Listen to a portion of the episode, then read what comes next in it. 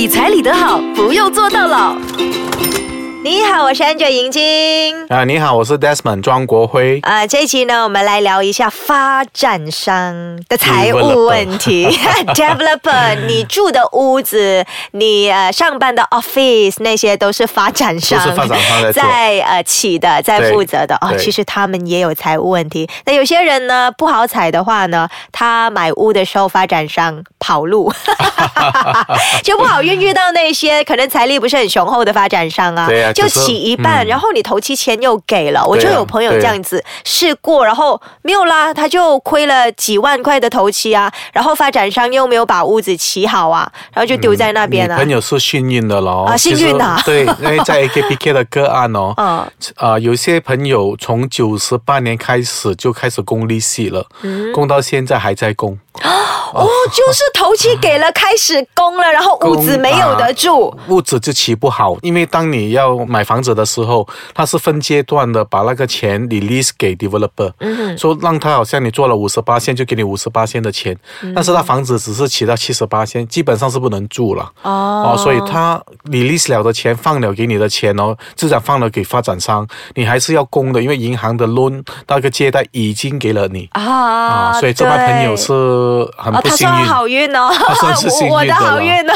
哦，这这有些真的真的就是供了，因为他已经跟银行借钱他的名字跟银行借嘛，对对不对？好，所以呢，有时候发展商面对财务问题，我们也很大问题。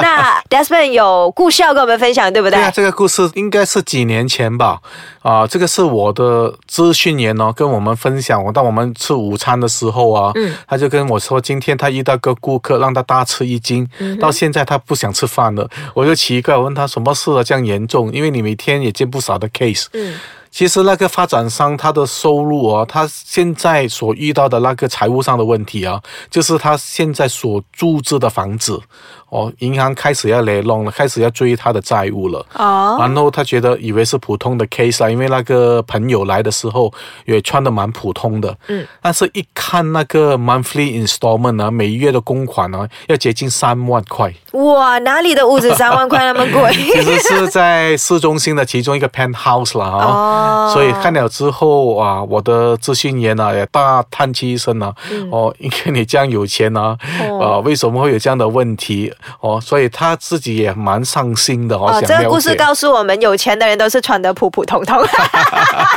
所以不要欺负那些穿的不好看的人哦，他分分钟是亿万富翁哦。OK，继续。对对对，所以当他啊详细的了解过后，原来他曾经在一段时间他是 developer，他也做的蛮好，哦，生意也做得蛮成功。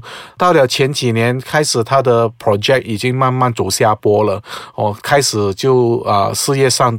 现金周转不来，而影响到他现在所住着的房子，所以你可以想象咯，如果是供两三万块一个月的，那房子少说也好几百万了哦。哦啊，所以他的问题就在于这边哦，就把那个自己的公司的钱跟私人的钱掺在一起了。啊、所以他自己公司现在，因为他是发展商嘛，就是他那个发展公司跟私人的钱对放在一起。所以当你公司周转不灵啊，当然会影响你私人的，而且那间啊房子他也是用来做抵押，嗯哦，所以这种种问题呢牵涉到他个人。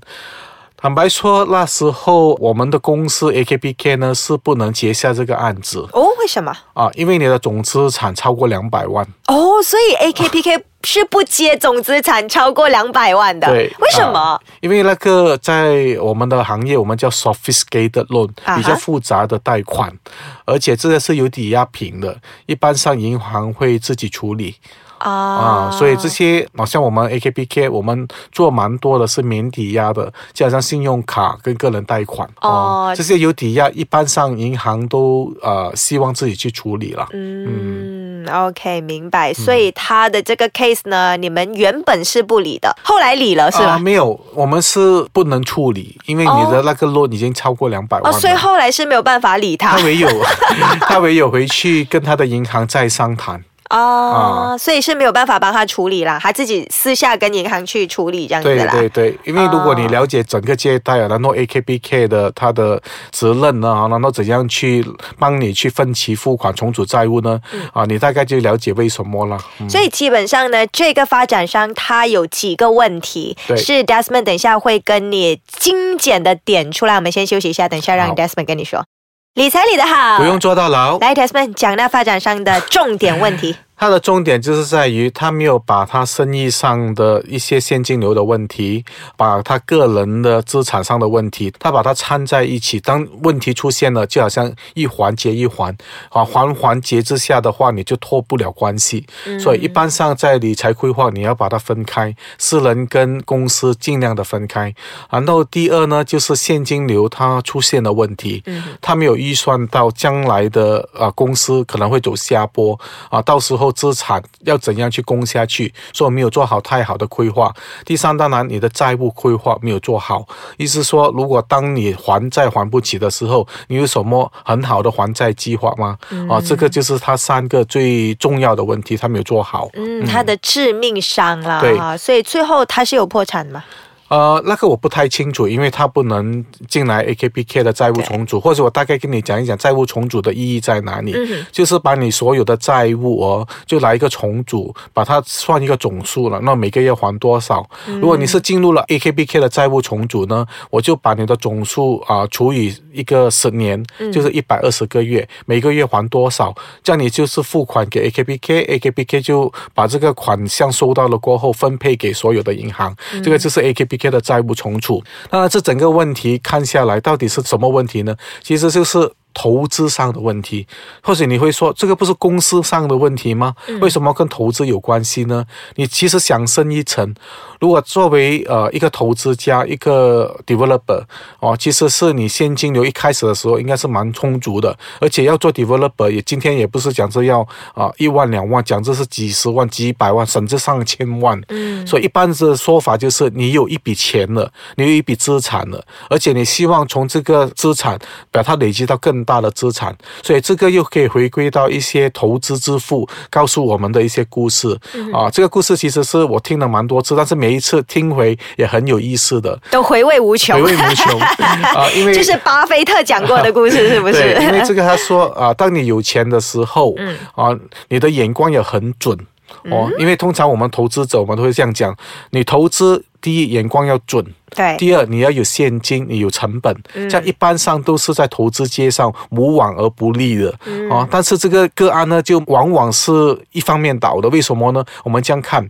这个故事，他是这样说的：这位朋友他很有眼光的，看中了一块地哦，commercial 的地，要将来起房子的哦。那个地的价值大概是一千万，嗯他大概预算在五年里面会起到五千万哦，但是还没有到五年，第四年就已经破产了。这样你可能会问，那块地是不是没有到五千万？没有，是他看不准吗？那块地五年过后，他起到一亿哦，啊，很多啊，意思说他看到很准。对啊，哦，为什么会破产？为什么会破产？他没有资金吗？他有一千万呢、啊。哦，但是因为那块地他是举债的，他跟银行举债，哦，举债了过后，他需要还银行，你知道啦，还银行就要还利息了。因为当初他相信自己的眼光，相信自己有这笔钱，但是他往往是算了，嗯对他哦他赚不到这笔钱回来。他没有算到他的利息、利滚利、利福利的这样的。利搭利咁講啊啊。所以你就是在这个阶段他卡住了，他还不起银行，这样你还不起银行，银行就对啊，就利息再加利息咯。你这个月不还，就下个月重新再算上去咯。所以短短的两三年，把他手头上的现金全部花光了，而破产了。破产了，雷弄了过后，有另外一位投资家，我称他为商人哦，他就用五百万买下了这块地，cash，两年后起到一亿，所以好赚哦。第二位的肯定第二赚有五百万赚到一亿。哦。所以呢，其实要投资要看自己有没有这个能力。第一能力，然后第二位投资者，嗯他用现金买下，嗯哦，所以这些也是可以告诉我们的故事。有现金作为投资，眼光要准的话，也要看你懂不懂整个游戏的规则，能不能怎样下手，几时下手，几时收手啊，那个是啊很重要的。也要算准准啦。对了对了 OK，好的，今天谢谢 Desmond 跟我们分享，谢谢大家。